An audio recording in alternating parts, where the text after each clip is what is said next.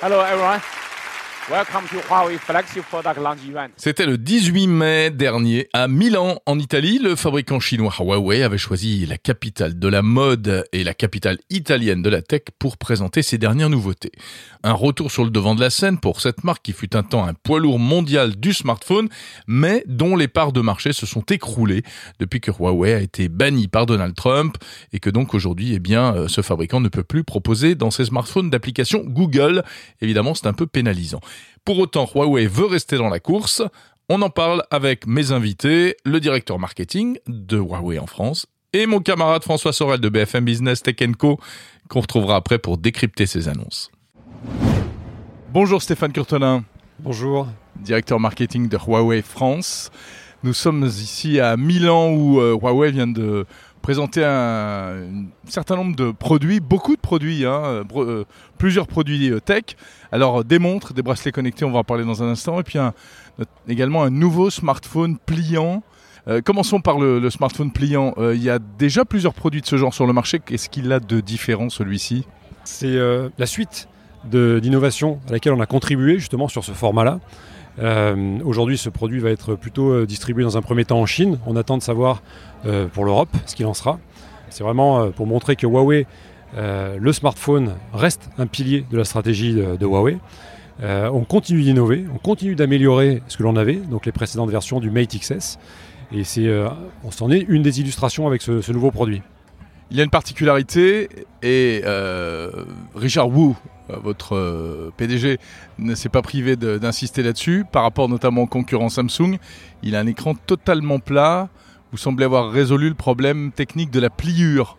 Ouais, ça c'est un, travail qui a été fait par nos ingénieurs et notre R&D, que ce soit sur le P50 Pocket ou sur celui-là. On a euh, des charnières qui, euh, euh, incorporent plus de 100 brevets Huawei pour arriver non seulement à ce qu'il se replie parfaitement, mais également qu'il s'ouvre parfaitement. Donc il y a eu un travail à la fois sur l'écran et sur les charnières euh, qui a été fait par justement notre R&D et j'insiste sur le fait qu'il y a une centaine de brevets, ça paraît pas comme ça. Ces produits-là restent des monstres de technologie ou des bijoux de technologie, des concentrés de technologie, euh, parce qu'on commence à être habitué à voir justement des, téléphones pliables, pliants, mais ça reste des prouesses technologiques justement autour de la charnière et autour de, cette pliure. Alors ce sont des prouesses qui se payent cher, hein. euh, prix annoncé 2000 dollars, on est dans, la stratosphère. Oui, alors après, c'est vrai que ça se paye encore parce que ce sont des. Alors déjà, l'écran est beaucoup plus grand, hein, parce qu'on a deux écrans quand euh, c'est déplié. Donc, c'est comme si on avait deux smartphones haut de gamme euh, l'un à côté de l'autre. Donc, ça explique une partie du prix, plus toute cette innovation qu'on a dû mettre et faire euh, pour résoudre ce challenge, ce défi technologique autour de la, du pliage justement du smartphone. Alors parlons maintenant des montres et des bracelets qui, elles, vont sortir en France. Hein, alors en tout cas peut-être par, par étape. Focus sur le design, on a l'impression que vous voulez un peu concurrencer les, fabricants traditionnels de montres, ou en tout cas en faire de vrais produits de mode. Alors c'est vrai qu'aujourd'hui on écrit une nouvelle page dans l'histoire de l'innovation de Huawei en alliant design et innovation technologique à la fois hardware et software. Alors commençons par le design puisque c'est ce qui se voit. Et là en effet on utilise des matériaux luxueux. Donc on utilise de la céramique, on utilise du titane, on utilise du verre saphir. Donc en effet on utilise les codes euh, de l'horlogerie et qu'on adapte au monde de la montre connectée. Parce que l'idée, c'est vraiment de permettre aux futurs utilisateurs qui seraient intéressés ou aux, clients potentiels qui, recherchent une montre, de leur dire, vous cherchez une montre entre par exemple 500 et 1000 euros, est-ce que vous savez qu'il existe des vraies montres qui en plus sont connectées? Et une vraie montre, c'est vrai qu'on a tendance, et je pense que c'est justifié, à d'abord l'évaluer par rapport à son design. On sait combien c'est important le design dans l'horlogerie. Donc c'est pour ça qu'on a cette fois-ci mis en avant cette partie-là, avec ce travail autour de ces matériaux luxueux. Et en même temps, ces montres avec ces matériaux luxueux continuent d'incorporer l'innovation technologique, hardware et software de Huawei. Un exemple, puisqu'on se parle de vraies montres, l'idée c'est de ne pas être obligé d'avoir sa montre à rebrancher tous les soirs. Donc on a entre 14 et 7 jours d'autonomie en fonction du modèle, de l'épaisseur et de l'utilisation qu'on en a. Donc ça, c'est déjà une première euh, information qui est capitale pour un utilisateur qui s'intéresserait euh, au monde des montres connectées, mais qui ne veut pas oublier le bon côté de la montre traditionnelle. Donc des designs haut de gamme, matériaux luxueux, une autonomie qui permet vraiment de s'affranchir des contraintes du quotidien, et en plus de ça, tous les services qu'on peut, qu'on peut attendre d'une montre connectée sur le suivi du bien-être. Alors il y, a plusieurs modèles, il y a deux rondes et puis euh, il y a un modèle qui est décliné en plusieurs versions mais qui lui est carré, enfin en tout cas rectangulaire, bon, qui ressemble un peu à l'Apple Watch, on va pas se mentir, légèrement allongé, mais ce qui frappe techniquement, c'est euh, une batterie de capteurs et même de nouveaux capteurs. Est-ce que tout, sera, tout ça sera disponible néanmoins en France? Oui, exactement. Euh, on va associer toute une batterie de capteurs qui permet d'avoir plus de 80 modes de sportifs disponibles. Euh, alors les plus connus comme des plus exotiques ou des plus, euh, euh, on va dire, moins. Il y, a un capteur de profondeur pour la plongée, par exemple. Exactement. Voilà, sur la nouvelle GT3 Pro, on peut faire de la plongée libre jusqu'à 30 mètres. Donc ça, c'est un record aussi, c'est une innovation. 30 mètres, c'est une vraie profondeur qui est pas réservée, qui est réservée déjà à des vrais plongeurs. Euh, donc il y a ça par exemple, il y a aussi des capteurs pour le golf, pour le ski, euh, euh, et ainsi de suite. Et puis il y a des capteurs pour la santé et même pour quasiment médicaux. Alors électrocardiogramme, ça on a déjà vu. Mais c'est une vraie nouveauté chez un grand constructeur, un capteur de tension artérielle. Oui, alors avant de rentrer dans ce détail-là, je voudrais rappeler, le, enfin, je voudrais dire qu'il y a une approche holistique, c'est-à-dire qu'on a une interface sous forme de trèfle euh, de trois feuilles, par exemple, euh, une étant dédiée à la respiration, une, par exemple, à l'hydratation et une euh, au repos. Et cette idée-là, justement, de suivi du bien-être, c'est une fois qu'on active ces trois feuilles, c'est ainsi que du coup, on se rend compte que sa journée a été plutôt bien gérée et donc on peut continuer, etc. C'est une aide et quand il fait chaud comme aujourd'hui, on se rend compte combien ça peut être intéressant. Et alors c'est vrai qu'on n'arrête pas de chercher à innover.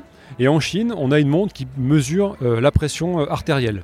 Et pour le quatrième trimestre de cette année, c'est-à-dire la fin d'année 2022, euh, on aura aussi la possibilité d'avoir euh, un suivi euh, électrocardiogramme sur la voie de GT3 Pro, par exemple.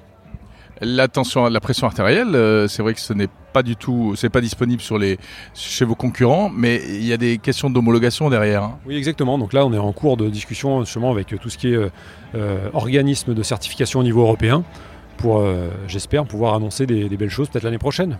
Alors on sait que Huawei a un peu souffert avec euh, le bannissement euh, par Donald Trump. Vous n'avez plus le droit d'utiliser les produits Google, les applications Google dans vos smartphones.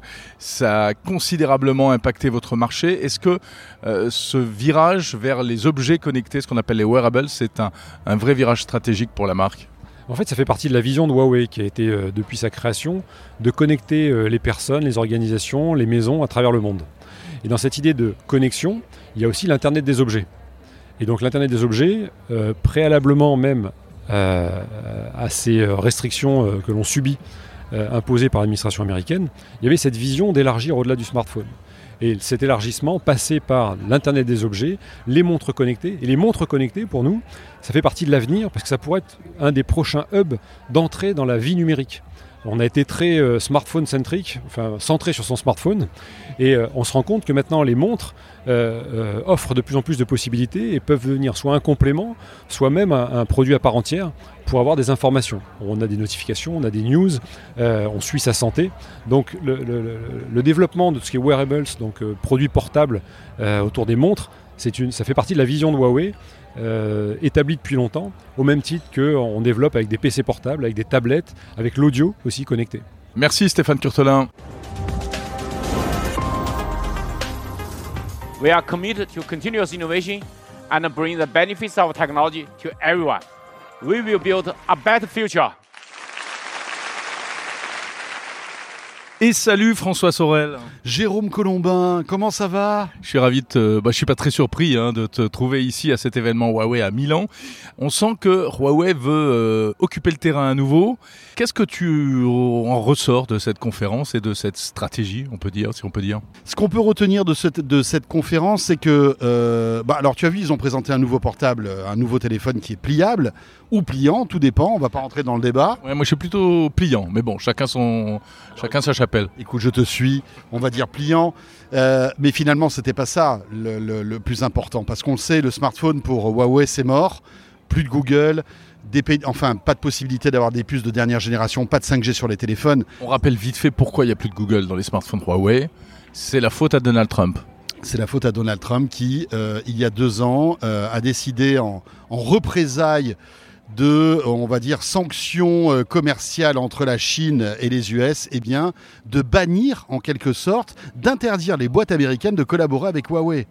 Et quand tu dis à Huawei, tu ne peux plus travailler avec des boîtes américaines, c'est la catastrophe. Google, euh, tous les, toutes les boîtes qui fabriquent des processeurs qui ont des brevets américains, donc ça a été une, catastrophe. Vraiment, ça a été le, coup de, fusil fatal. Ce qui fait qu'aujourd'hui, Huawei est toujours présent dans les smartphones avec on va dire, un marché qui est ridicule. Même en Chine, ils sont quasiment, euh, ils sortent du marché. Hein. Ils sont dépassés par les Oppo, par les Vivo, par les Xiaomi, etc. Même Honor, qui est un spin-off de Huawei, est en train de, le, de les dépasser. Donc, il faut qu'ils trouvent, euh, si tu veux, un, nouvel oxygène. Et le nouvel oxygène, c'est euh, les devices, les wearables, parce que ça marche. Parce qu'on est, et tu l'as remarqué, dans cette mouvance du fitness, du bien-être, de la santé. Aujourd'hui, la technologie est prête.